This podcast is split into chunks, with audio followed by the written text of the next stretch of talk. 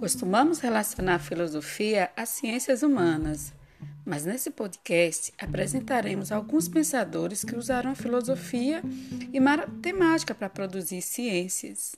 Citaremos referências a Platão, Galileu Galilei, René Descartes, Tales de Mileto.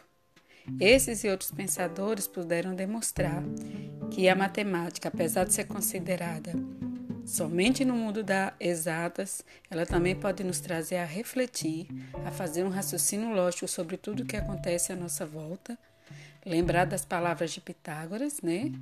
Que o mundo está aí dominado pelos números, tudo à nossa volta é matemática. Então, vamos avante, aprendendo mais um pouquinho com os nossos pensadores. Vamos lá?